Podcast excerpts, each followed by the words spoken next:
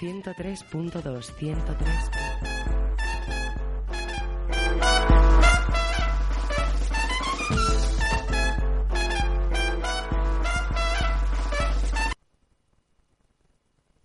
Ciento tres.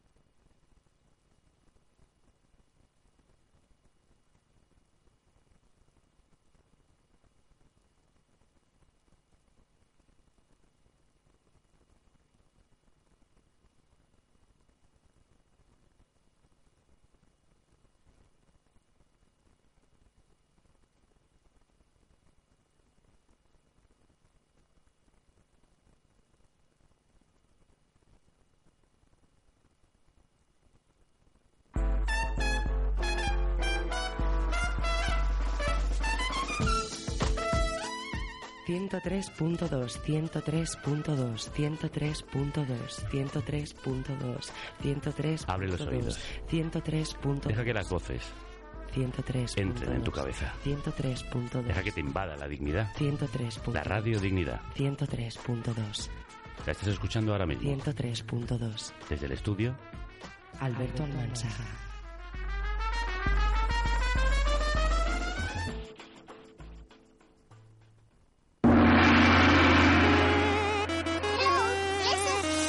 Wake up, deja las tareas y escúchanos, que empieza el programa. Hey, listen, un programa distinto. Con nuestro punto de vista, que es el tuyo. Temas de interés para chicos y chicas de nuestra edad. Y hablamos de cosas divertidas que nos pueden pasar a todos. Hey, listen.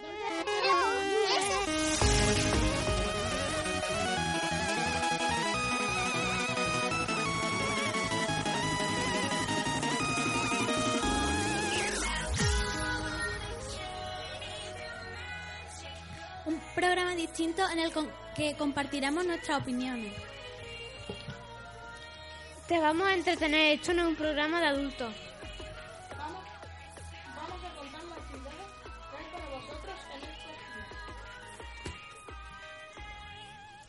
Recogeremos las noticias más interesantes.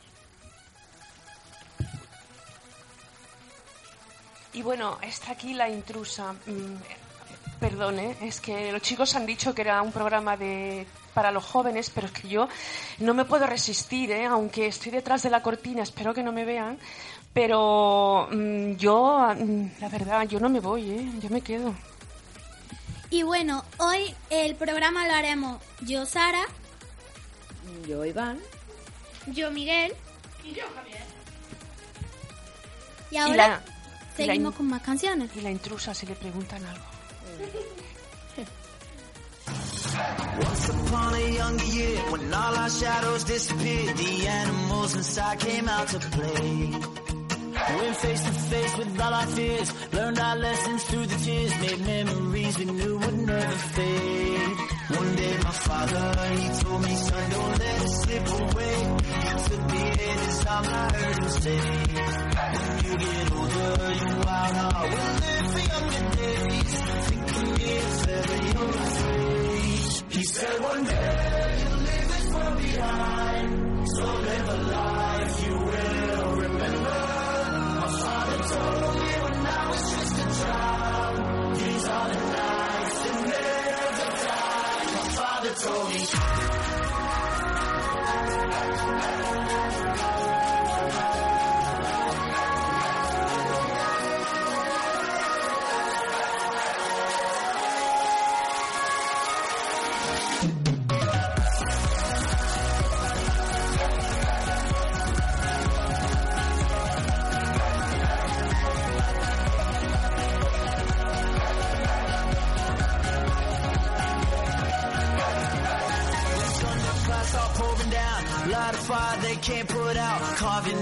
Into those shining stars. He said, Go venture far beyond the shores. Don't forsake this life of yours. I'll guide you home no matter where you are.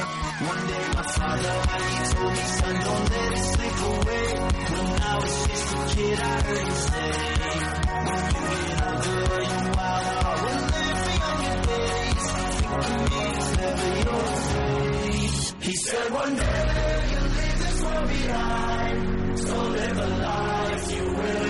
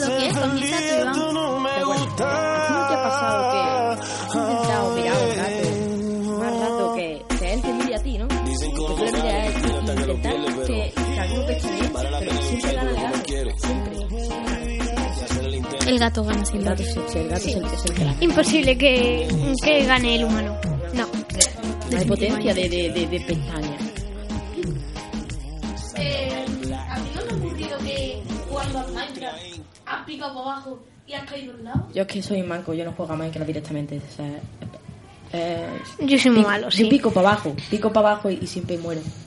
El problema de picar para abajo. Sí, Sí, claro. eso es verdad. Y, y si no se, si no pico para abajo, se me rompe el pico en mitad de la Sí. piedra. Sí. Claro que sí. Sí. Está encontrando diamante y de repente Lava al lado. se me rompe el pico. Y encima caes en lava. Como en el FIFA, que madre mía, el FIFA. Dios. A mí lo del FIFA siempre me ha pasado con mi hermano mayor. Que cuando, cuando, yo era más pequeña jugaba con él. Y mi hermano siempre hacía la trampa del millón y me marcaba como ocho goles seguidos y yo no me podía mover. Entonces, Claro, claro, puede pasar. Nunca juegas con un hermano mayor a un juego que sepa jugar, él, porque ya ves, yo con seis años, tú. Tú también tienes hermanas mayores, habla tengo, tengo, tú. tengo una hermana. Habla tú de qué pasa con una hermana mayor. Pues que, bueno, en este caso yo que sé de videojuegos, pues le gana a mi hermana en lo que sabemos jugar. Obvio, ¿no? Como cualquier hermano que sabe jugar, ¿sabes? Suele pasar. Uf, pues aquí están hablando de videojuegos, pero lo mío es el parchís, ¿sabes? ¿El parchís? Sí, pero... Mi, mi abuela es una hacker de eso. El ¿Cómo parchís siempre ¿cómo se, ¿Cómo se hackea el parchís?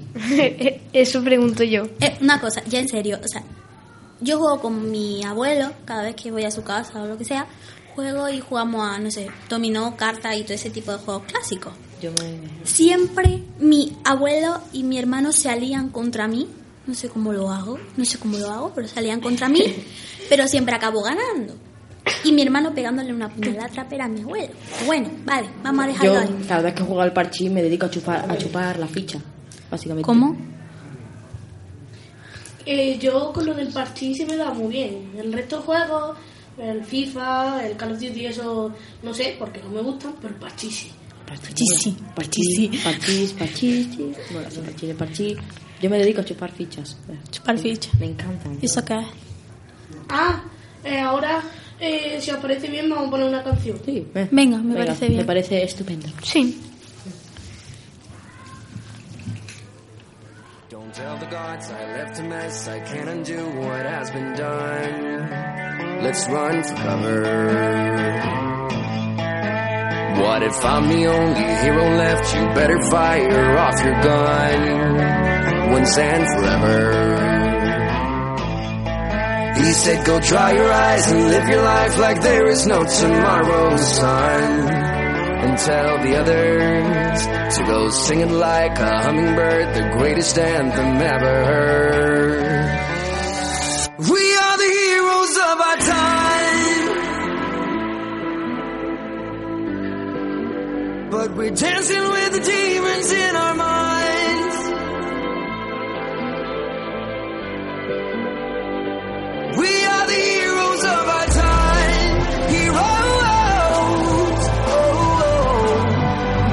Dancing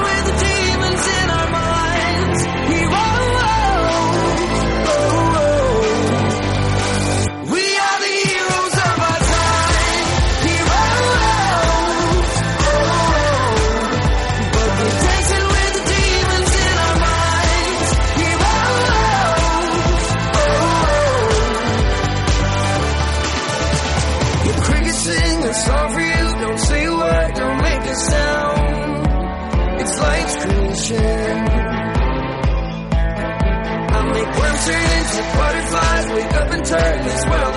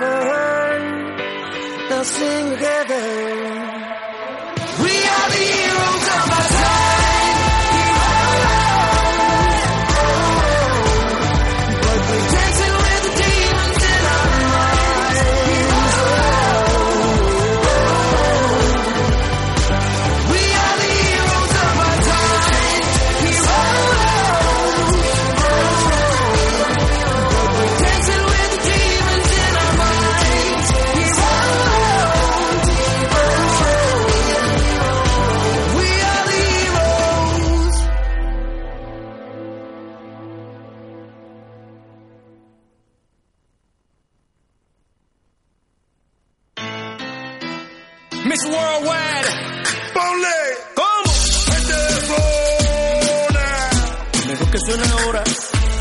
Chino.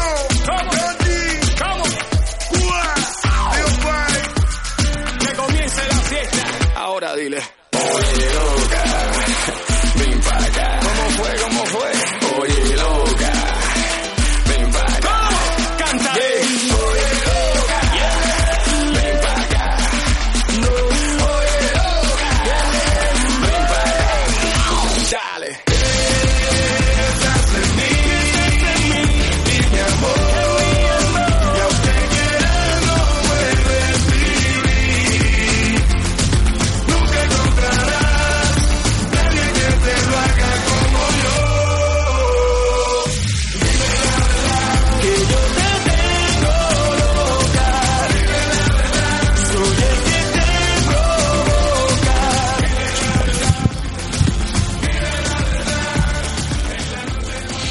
Como Hubo un tema que yo quería reivindicar. Hoy vamos a hablar de la educación.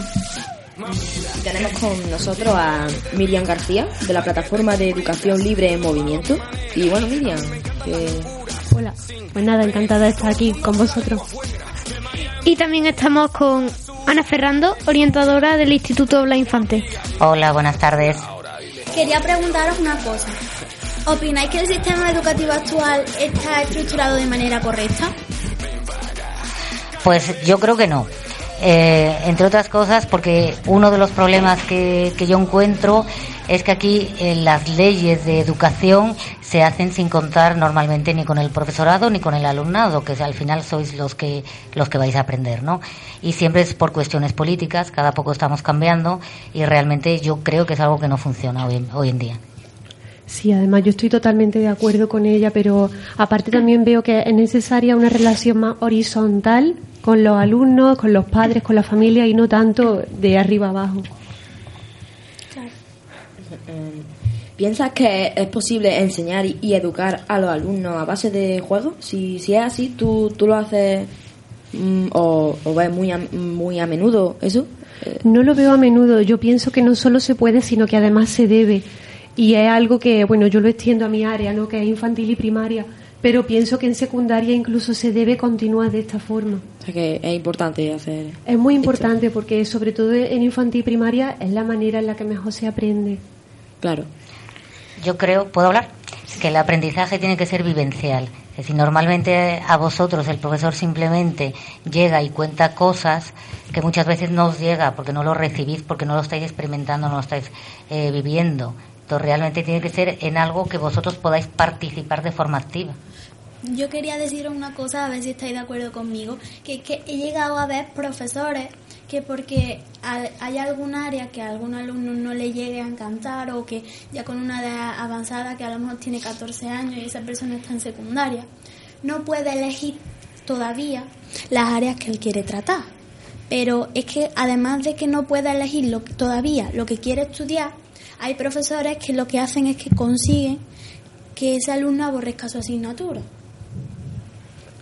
Yo pienso que la, la problemática en secundaria tiene también de parte de que eh, la mayoría de los profesores son licenciados, expertos, muy expertos muchas veces en sus materias, pero quizás no se han formado lo suficiente en la enseñanza y es muy importante, aparte de la parte vocacional, la parte formativa. Necesitamos mucha formación, mucho saber enseñar y el tema de, la, de las materias, que a veces podemos hacer que los niños las aborrezcan, eh, viene dado por eso, ¿no? Pienso que deberíamos formarnos mucho más y, y por parte de los, de los centros de profesores formarnos, ofrecernos cursos que sean verdaderamente prácticos. Totalmente de acuerdo con Miriam. Aparte que hay algo que yo creo que ya el sistema de selección del profesorado está mal, porque realmente no demuestra que tú estás capacitado para dar una clase o para trabajar con, con niños, Claro, con niñas. entonces los profesores, digamos que se preparan en sus materias de manera demasiado experta, ¿no? Y luego se le olvida también, en la, dentro de la educación también entra que, que tenga que la parte de educar, pero no solo enseñar, también eh, enseñar, de, de- solo como digamos que solo lo aprenden de una manera ellos. También tienen que tener en cuenta que se puede aprender de muchas más de las que ellos nos muestran. Claro, pero aparte es que no podemos olvidar que se supone que lo que estamos haciendo o lo que queremos hacer con el alumnado es un aprendizaje integral, que no simplemente que aprendáis lengua, matemáticas, que hay una educación emocional, que hay una educación en valores, que vosotros sois los futuros ciudadanos y ciudadanas y sois los que tenéis que cambiar este país, ¿no? claro. Sí, yo completamente de acuerdo. Además, pienso que tenemos que enseñar a pensar y a desarrollar un pensamiento y una opinión. No es solo dar la materia y, y que nos entre por los ojos y simplemente eso no. Claro, es que la forma de enseñar que a veces tienen es que tú cojas todo, te lo memorices, lo sueltes todo en un examen y no te vuelvas a acordar. Claro, es que eso, por lo menos en mi opinión, no sirve para nada. Solo sirve para aprobar ese examen, quizá el siguiente, quizá el curso y luego qué. Y lo olvidamos y se acabó. Claro. Sí. ¿Y por qué tantos exámenes? Nos agobiamos. Yo, por ejemplo, eh, esta semana he tenido cinco exámenes. Y y es una paliza de estudiar y luego no te sirve para nada. Pues sí, completamente de acuerdo. ¿En qué curso estás? En sexto. Sí, pues yo, vamos, mi opinión personal, yo eliminaría completamente los exámenes Mm, quizás no los pondría hasta bachillerato, pero claro, yo no hago las leyes, entonces tenemos que partir desde abajo, escuchar a los alumnos y darnos cuenta de que los exámenes, en mi opinión siempre, no yo hablo desde, desde mi opinión, los exámenes son una fuente de, de estrés innecesario, de cansancio y que no demuestra nada. Pues yo pienso que, claro, con los exámenes, eh, los, alumnos y alumnas de los centros, pues se someten a demasiado estrés. Y claro, tenemos, nosotros somos cuerdos de que tenemos que tener nuestras obligaciones son estudiar y hacer los deberes.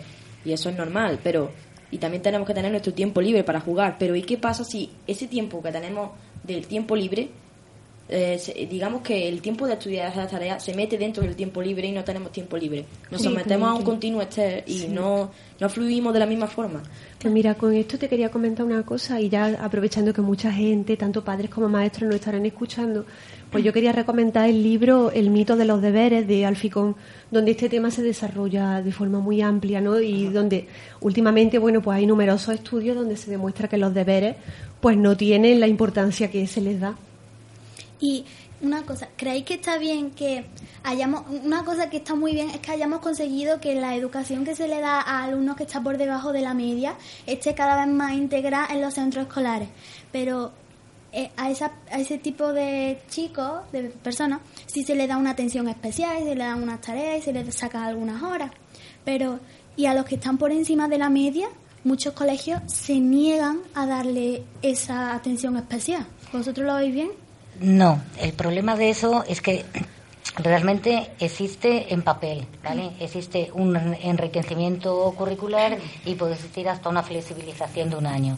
¿Qué pasa? Que al final siempre se deja un poco a voluntariedad del, del profesor y entonces muchas veces que no se llega. Yo también quiero decir a favor del profesorado que es que realmente no se le está dando ni tiempos, ni recursos, ni nada, porque si aumentamos la ratio de las aulas, estamos metiendo a 30 alumnos, cada vez metemos más horas lectivas, no tiene tiempo tampoco para trabajar, porque nos están recortando los recursos. Pero estoy de acuerdo contigo que hay que hacer algo, pero tanto por arriba como abajo, como la, como la mayoría de, de alumnados que está en el medio y hay que atender. ¿Has trabajado con alumnos de altas capacidades o, o algo así? ¿Y qué opinas de ello? Yo normalmente en los centros somos los orientadores los que hacemos un poco la detección de alumnado de altas capacidades que se hacen primero de, de la ESO. Y luego ya es existe una figura en, en delegación que sí que puede trabajar con ellos, que da pautas al profesorado y eso sí existe. Lo que pasa es que luego llega un momento que claro que depende del profesor lo que pueda atender, lo que no, pero en, en teoría se debería hacer. En Yo teoría. que, yo que, por ejemplo, en mi colegio habían dos niños que estaban en altas capacidades, pero ahora en el instituto no están. No, siguen, eh, siguen estando. O sea, el diagnóstico se hace en primaria y eso pasa a través de toda la escolarización, ¿vale? El diagnóstico está y esos niños siguen siendo de altas capacidades. Lo que pasa es que ya está que en el instituto se les pueda atender mejor, no se haga el, el programa o se determinen otras cosas. Lo que pasa es que queda un poco ya a voluntad del profesorado. Em, eliminando los exámenes, eh, ¿qué otra manera de examinar eh, pon- pondríais? Pues mira, yo diría que la observación diaria, conversación con los alumnos, mi asignatura, por ejemplo, es el inglés, ¿no? Entonces yo evaluaría escuchando muchísimo, haciendo trabajo de grupo en clase, siempre dentro de clase, ¿no? Eh, conversaciones de grupo y mm, el cuaderno, trabajo escrito, comportamiento, realmente, bajo mi punto de vista, un examen no es necesario. No es necesario en absoluto porque al final lo único que hace es conseguir que nos estresemos, que nos cansemos, que suframos y que nos comparemos con otros. Entonces, nos comentas que había muchas formas de evaluar a los alumnos y alumnas de los centros sin, sin someterlos a, estrés continuo. Sí, lo que pasa es que con eso hay un grave problema y es la falta de recursos, la falta de maestros, porque no, no es lo mismo la observación directa en una clase de 30 niños que en una clase de 15. Entonces, aunque la, la teoría es muy bonita y yo es lo que trato de hacer, pero necesitamos el apoyo tanto de los padres como de las AMPAs como de los alumnos para que, para que esto no pase. Yo quería decir una cosa que habéis dicho que eso es por falta de recursos y yo como chica que tiene altas capacidades, a mí me han dicho eso, me han repetido eso muchas veces desde que me diagnosticaron.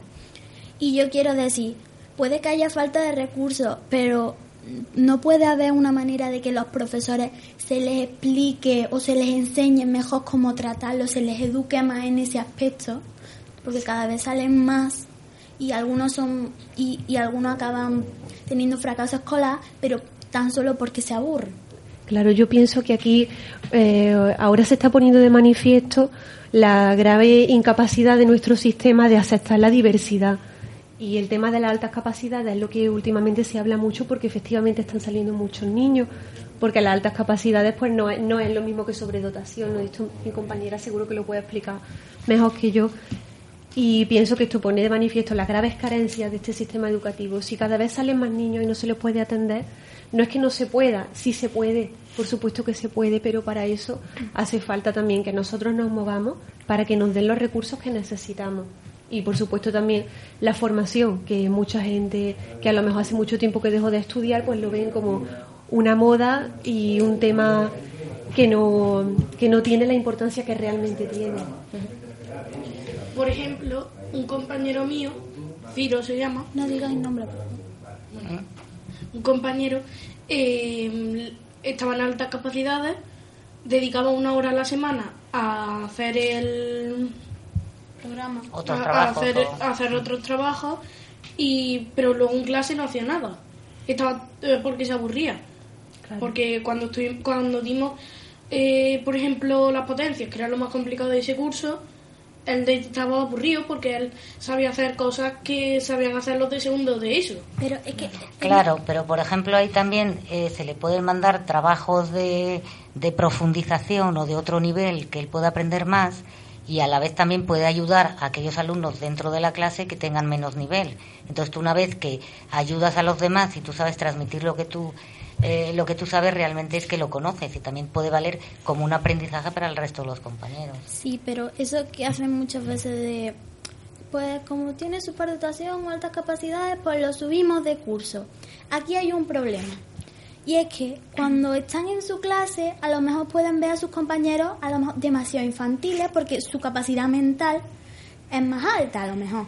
Pero si lo subís de clase, lo- las personas que estén en esa clase lo van a seguir mirando como un niño chico porque biológicamente es más pequeño. Pero es que tampoco, cuando estás en ese momento, no te hallas en ningún sitio. Porque en un lado, mm, por un lado eres demasiado pequeño para una cosa, pero por otro eres demasiado sensato para otra. Entonces es el problema que hay en general con los de alta capacidad. Y otra cosa es que, que manden deberes de, otro, de otros cursos más superiores. A mí me han pasado eso y no me lo han explicado. Y si no me lo han explicado, lo que han hecho directamente es tacharme la actividad. Y a mí el enriquecimiento que me dieron fue leer un texto y hacer 11 preguntas repetitivas que en mi propio currículum decía que yo repetitiva me dañaban más que beneficiarme. Entonces, Pero eso viene con lo que, que estaba comentando Miriam, que muchas veces es la falta de formación del profesorado la que hace que no, que no estemos dando la respuesta adecuada a los alumnos. Eh, ¿Creéis que se puede enseñar con la música? Se puede, se puede y se debe. Yo pienso que, claro, la música, em, desde mi punto de vista, es mi asignatura favorita. Porque eh, a través de la música te transmiten mucha. mucha A mí, por lo menos, me siento genial. Al- Cuando me enseñan música, me siento genial. No sé cuando por qué. tienes un mal día, la música te puede revitalizar. Yo, si, si os soy sincero, siempre que me encuentro mal, me apoyo en la música y la uso de terapia, porque eso te viene genial y eso en una escuela o en un niño que, por ejemplo, tenga problemas, le puede venir genial, porque me pasa, me, me, me suele pasar que cuando estoy triste o me encuentro mal, pues me apoyo en la música y quieras que no, te ayuda Claro. Y te relaja. y te puede ayudar. Fijaros como en este sistema poco a poco nos están echando a un lado la asignatura artística. Nos están echando a un lado tanto la filosofía como la música, como la- los valores. Sí, es que nos estamos quedando simplemente en lo que es el aprendizaje de materias y le damos mucha importancia a la lengua, a las matemáticas, a las sociales y nada realmente eh, a, a- a educar de verdad Yo al la, alumnado. la última cosa que quería decir, y ya finiquitamos, es que yo me he dado cuenta de que la- las actividades creativas, las carreras creativas, mm, arte, teatro, música, la- mm, han sido cubiertas por otras que supuestamente tienen como más salida, que si medicina, que si ciencia, y yo creo que la- las creativas son las que, entre comillas, más dificultad tienen, porque un artista si se queda sin motivación puede no po- poder continuar con su carrera. Por eso no me gusta que hayan dejado atrás ese tipo de, de carrera. Totalmente de acuerdo. Es que la creatividad tampoco se desarrolla nada en la escuela. No. Sí, sobre todo, bueno, la creatividad se puede. Hay miles de maneras, pero mm, si ni siquiera se desarrolla una, ¿qué creatividad gana Sí. de hoy en día estos alu- los alumnos de los centros? Claro, con tres cuartos A de no hora de música a la semana poco se puede hacer, Sí, desgraciadamente. porque yo eh, eh, la música de eh, mm, a mí gracias a ella he desarrollado bastantes eh, habilidades con tanto como creativa como auditiva y me han- y eso me ha beneficiado bastante gracias a la música pero claro en mi tiempo libre no en la escuela que donde me lo tendrían que enseñar. Y complementar con extraescolares, yo por ejemplo hago pintura y entonces yo he tenido, eh, me he visto tan que no podía desarrollar mi, mi propio gusto en la escuela que tenemos que optar por extraescolares. Por eso. Mm, y eso eh, Bueno, Ana, y- bueno, y para y, y perdón por cortar el rollo, pero es que ya, Ya tenemos toca, que ya. terminar. Otro día Una pena, si podemos. es una pena sí. bueno, Ana Ferrando, muchas gracias. Eh, Miriam García, igualmente, muchas gracias A por asistir Gracias a a, esta eh, entrevista. Muchas gracias por vuestra asistencia y por vuestro tiempo. Gracias, de verdad. Gracias.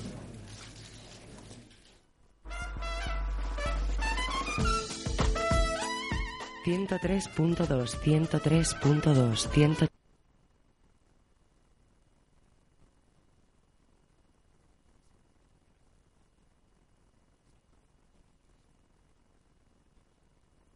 poder que nos enseña solo aquella mitad contra el poder de las verdades dobladas.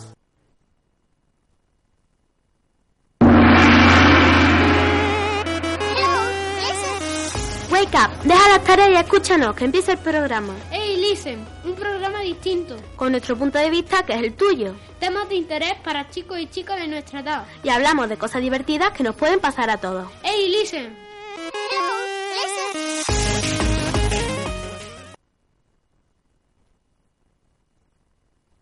I miss the taste of the sweet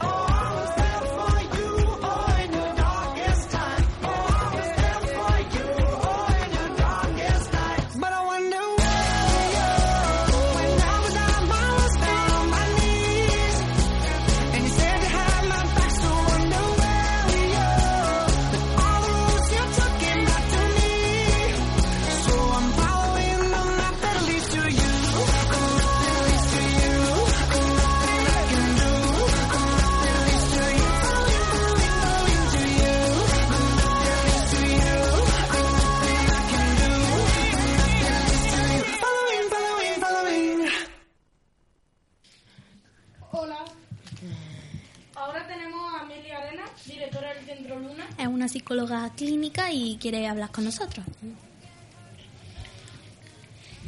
Hola, buenas tardes. Amelia, Hola, buenas. quería preguntarte que si has conocido a alumnos con problemas psicológicos por culpa del colegio o el ámbito escolar. Pues sí, claro que sí. Eh, de hecho, eh, una de las áreas en las que trabajamos frecuentemente son las consecuencias emocionales que, que diferentes asuntos académicos y escolares pueden tener en los niños. Eh, buena, eh, ¿crees que el sistema educativo perjudica en, en, al- en algunos casos al, al alumnado? Bueno, vamos a ver, el sistema educativo tal y como está hoy puesto, pues puede perjudicar en algunos casos porque eh, no se tenga en cuenta las necesidades de ciertos alumnos o el- Claro. eh, la manera de aprender que tienen ellos. Entonces, quizás es que no está bien enfocado para la población infantil y, o, o estudiantil en general, ¿no? Claro, sí. ¿Usa, u- ¿Usa la música como terapia en algunos casos? Sí, en algunos casos sí, sobre todo a nivel de relajación ¿eh? y, y de reflexión. Fundamentalmente aquí lo utilizamos a nivel de relajación para conseguir un estado más tranquilo y menos alterado. Pero sí, lo utilizamos. Que también yo tengo una pregunta.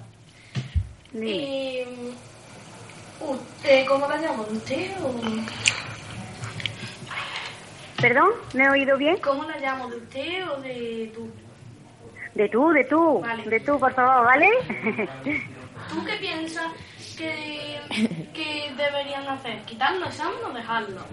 Porque estresa ¿Quitar? mucho. ¿Quitar los exámenes? Sí. ¿Me has dicho? Sí. Vamos a ver, tiene que haber siempre un sistema de evaluación para conocer qué es lo que vamos aprendiendo y qué ne- necesitamos seguir mejorando. Eh, en la manera en la que eh, evalúan eh, en los colegios actualmente, pues bueno, se podría a lo mejor mejorar, porque se podría valorar esos conocimientos adquiridos de muchas otras formas y sobre todo teniendo en cuenta las características de, cada niño. Yo revisaría un poco la forma de evaluar, pero de todas maneras tenemos que tener un conocimiento de dónde está cada persona en, cada momento, ¿no? Por si necesita reforzar algo o necesita avanzar de, conocimiento y profundizar un poco más. Pero revisa- revisaría un poco el método que se utiliza a la hora de evaluar. ¿Y tú que trabajas con niños de alta capacidad a menudo, piensas que sus, valor, eh, que sus cualidades están valoradas?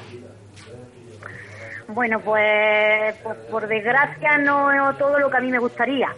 O, eh, sobre todo en muchos casos eh, no, te- no somos conscientes del gran potencial que, que tenemos con estos niños, del, gran futuro que podríamos tener si se les tuviese más en cuenta. Y eh, a mí me gustaría que, se tuviese en cuenta este tipo de, de población, este tipo de niños, igual que se tiene en cuenta a otras. ¿eh? Pero sin olvidar que en muchas ocasiones, eh, o, mejor dicho, en muchos casos, el futuro de nuestra sociedad puede estar en sus manos, ¿eh? la mejora o el enriquecimiento en general. Mm, y yo- eh, del tema que ha comentado antes mm, Sara, que, que ha dicho que en el ámbito escolar hay muchas personas que se, que compañeros, pues que, pues que se llevan mejor unos con otros que con, y con otros pues, pues no se llevan tan bien y, y los marginan. A mí eso de verdad que me indigna.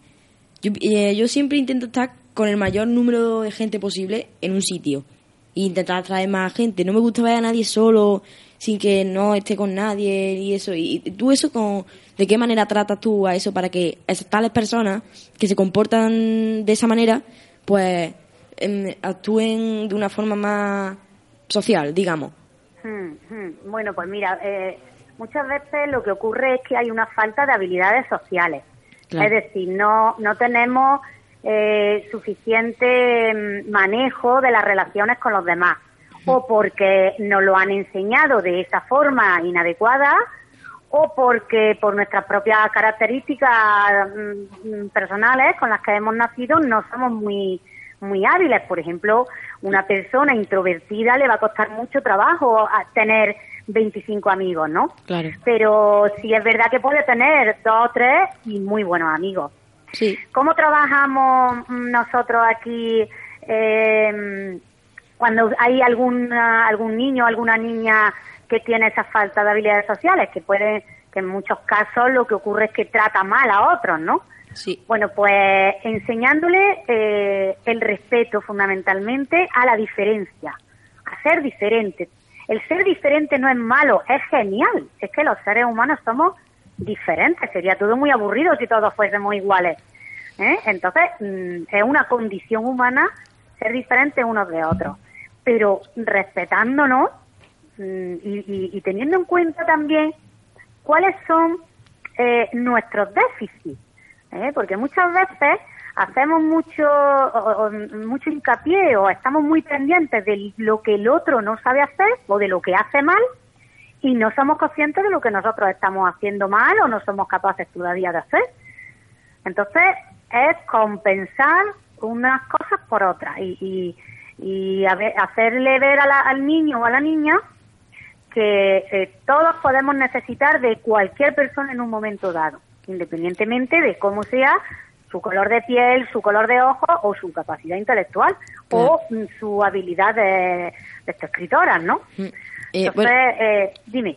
mm, yo pienso que hay muchas personas que, claro, no les cuesta mucho, ¿no? Y ven la facilidad que tienen otras, intentan, pues digamos que, intentar copiar a la otra persona para tener lo que ella consigue, ¿no? Sí. Y, y lo que y digamos que intentan ser como ellos, pero yo veo eso un gran un craso error, pero gigantesco, porque yo siempre he pensado que tienes que ser tú mismo y tienes que comportarte como tú, te- te- eh, como tú eres, ¿no? Y tienes que ser tú y no tienes que ser otra persona, porque entonces eh, Si te haces amigo de alguien Exactamente. imitando a otro, ese No amigo llega a va ningún sitio. tuyo, va a ser amigo de una personalidad falsa. Claro, porque si Hmm. tú tienes que comportarte como eres, otra cosa es que los demás te acepten.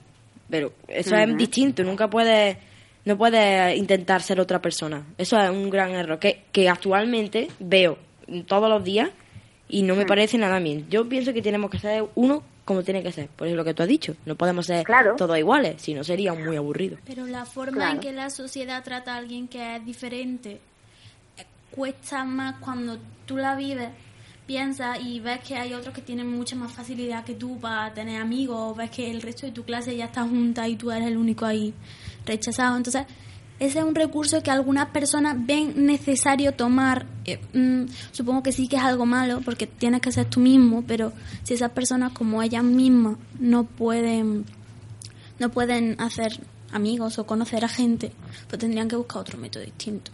Claro, pero también tienen que aprenderlo un poco, ¿no? Porque en estas edades estáis definiendo vuestra propia personalidad y os estáis definiendo como personas, estáis realmente adquiriendo la identidad.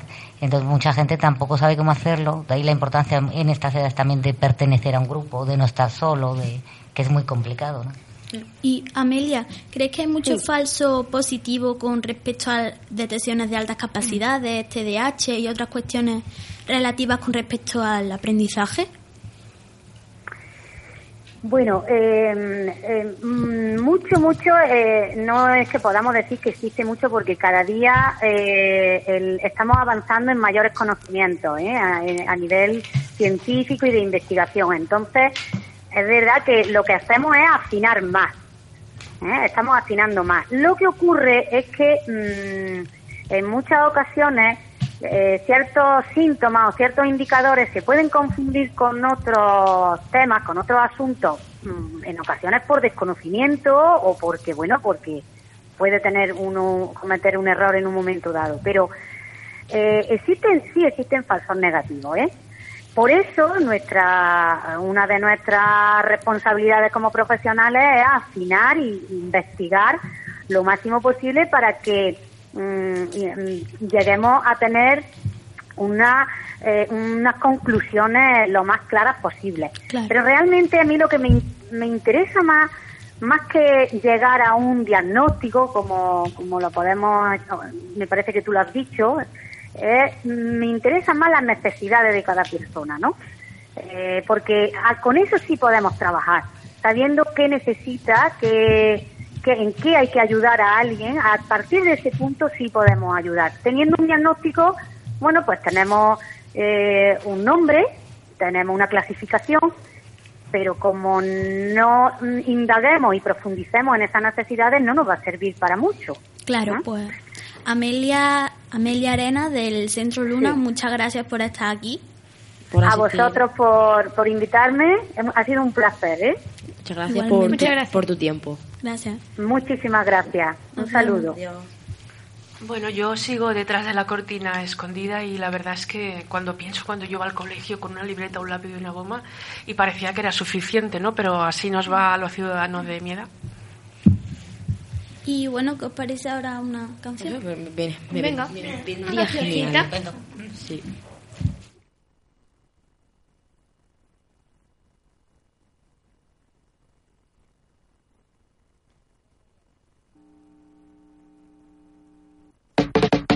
Party girls, don't get hurt, can't feel anything. When will I learn? I push it down, push it down.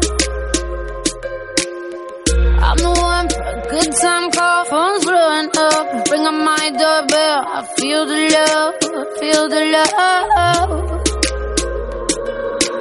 One, two, three, one, two, three, drink. One, two,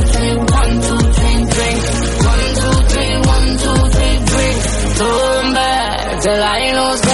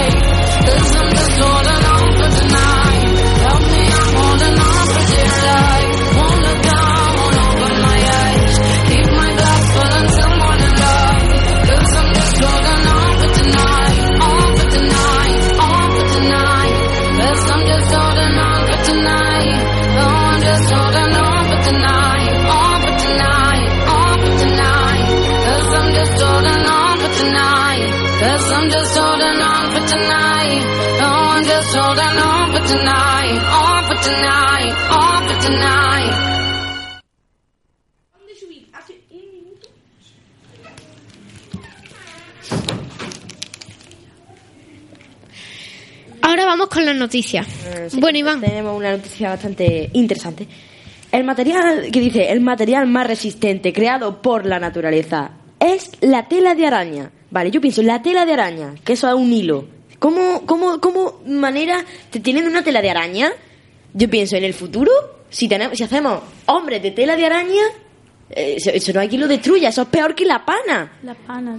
Además, una Pero es que cosa... la pana si la moja... La- la no, no, no, si, si la, si la pana la moja, te conviertes en Iron Man, porque pesa una harta, pero una harta...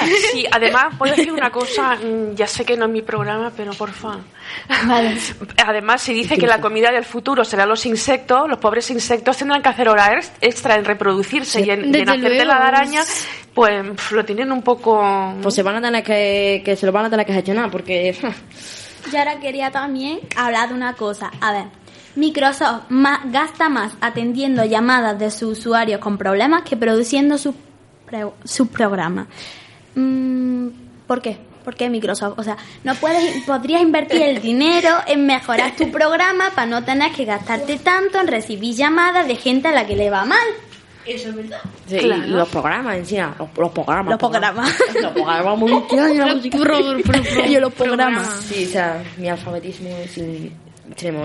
¿Os, os podéis creer que eh, en Los Ángeles hay más automóviles que gente? Yo no sé cómo respira esa gente, yo no lo sé. Desde luego, madre mía, Deben tiene que ser un agobio. 8 kilos, vamos. no- no- que no se puede andar ni por la calle. Respira y te, tra- y te traga como mm, la mitad de lo que de lo que respira es humo y la otra mitad es mm, entre entre calentamiento global, Hombre, aire, que haya más coches que personas. eh, Algo falla aquí. Hombre, que, que, que pongan el freno los, los, los que crean los coches y eso, porque esto no puede ser. Que. Está muy mal gestionado esto. El 70% de los norteamericanos no creen que el hombre haya llegado a la luna. Supuestamente esto es un montaje. Un momento, un momento. Sí, eso se supone. Un momento, un momento. Ha- hace poco salió una noticia de que mm, China, me parece, o algo así, también había llegado a la luna. Mm, vamos a ver. ¿Qué Si hay, ya, si hay ya como tres veces o cuatro que ha llegado el hombre a la luna. Que, no, van a hacer, van a hacer una película, van a poner mm, en los años, en el año que fue, que fue hace mucho tiempo, van a dedicarse nada más que a hacer de cerámica una bola Lo veo estúpido. Muy una estúpido. bola y poner ahí un tío que, que se tira una, fra- una frase épica, nada más que para decir que han llegado a la luna, pero luego no han llegado. Yo no entiendo. Yo diría que. Claro, yo, yo siempre apruebo la idea de decir, claro, o sea, Puede que no. aquellos que fueron a la luna pueden decir, oye, que yo fui a la luna, claro, yo fui, es como decir, oye, que yo fui a comprar pan y, y yo fui a comprar pan, pero si yo no estuve allí, ¿cómo pretendes, cómo quieres que yo me crea que tú has estado en la luna? Sí, hay millones de fotos que dicen que es falsa, unos que sí, unos que no, pero que si yo no estuve allí, yo no me lo voy a creer, yo no soy un incrédulo. Claro, pero una cosa, a mí hay una cosa que me molesta mucho que me la recuerdo ahora mismo, que es esa gente que repite las cosas, pero como dos veces, dice del palo. Ah, pues es que yo fui a comprar el pan, porque claro, es que es que yo fui a comprar el pan. Pero- pero a lo una mejor no. patata es A lo mejor fue su hijo. claro, sí, sí, fue, a lo mejor dice, fue a comprar el pan, pero no un paco que era chapata, ¿eh? Chapata, claro. No Hay ser. que especificar que fue chapata, porque si no, no vale. O, ¿sabes? o- o una, una telera. Una telera. Yo fui a comprar telera, no fue pan, no fue telera, no fue chapa. Y dice... ¿Chapa? Perdón. chapa. bueno, chapa. De- a lo mejor, a lo mejor, a lo mejor que fue a comprar, se compró una latita Pepsi, eh, ojo. A lo mejor. Sí, eso puede ser. Puede ser, puede ser. Ah, ¿Puedo hacer una noticia escatolo- escatológica? Escatológica. Sí, pues resulta que mm, cuando vayáis al servicio podéis elegir el color con el que mm, Perdón. ¿Me entendéis, no? No, no, repite, repite. Bueno, pues que si quieres que tu caca salga de color verde o lila o morada, o sea, tienes la opción. ¿Qué dices? Sí, sí, sí, es la última moda y además fluorescente también, o sea que cuando vayas al campo ten cuidado porque por la noche brilla mucho eso. Dios mío. Mira, te pueden pillar. Metes en parece, parece como, digamos que el tórax, el tórax de una luciérnaga, ¿eh? Sí, Ojo. sí. Yo también hacemos, hacemos una cosa que es bastante importante, hoy en día es muy importante eso. Eh, tenemos, por ejemplo, los, lo- lo- la flatulencia. Sí, con olor, también, también, también. Yo aprobaría la idea. Y de hecho, tendríamos que gestionar esto porque me pondría un parche. Claro. en lo que Claro. la zona del ano y, y Sí, al la flatulencia que desprenda otro olor diferente. Como si fuera un ambientador. Claro, porque, desde luego, Claro, porque claro. desde luego eso no he visto cosa más desagradable que me pueda entrar aquí por, por, por, por, por- Por la por nariz, ¿eh? Vamos, no he visto cosa más asquerosa en mi vida. Más que todo porque lo vivo a diario y, y muchas personas, muchas personas que lo estarán escuchando lo sabrán porque no comprenden, ¿eh? ¿Eh? Familiares. Oh, bueno, oh, sí, una pregunta también. Eh, dice, el músculo más potente del cuerpo Humano. humano, eh, humano es la lengua. Ojo con esto, la lengua. Eh, se supone que la lengua es potente. Si, es el más potente, es el más potente en todos los sentidos. Si no, no lo pondría aquí. O sea que eh, estamos hablando de el más potente, pero eh, ¿puedo levantar yo un camión con la, con la lengua? No, no, no se puede. Es que no se puede. Pero Claro, entonces- pero a lo mejor potente. el otro. a lo mejor se quiere referir a potente, pero a potente en cuanto flexible, flexible, sí, pero no potente, no tiene...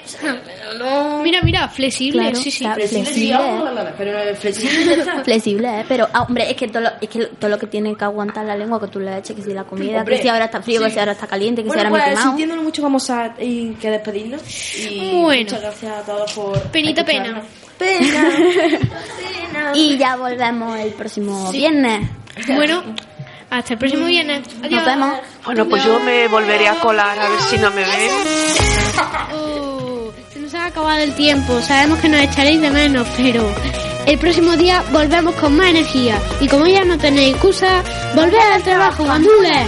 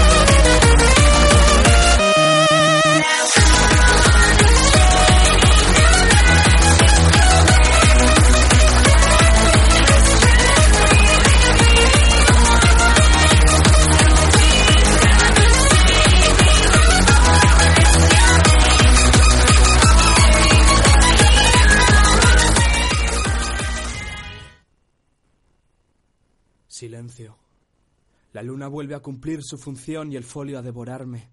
Veo tequila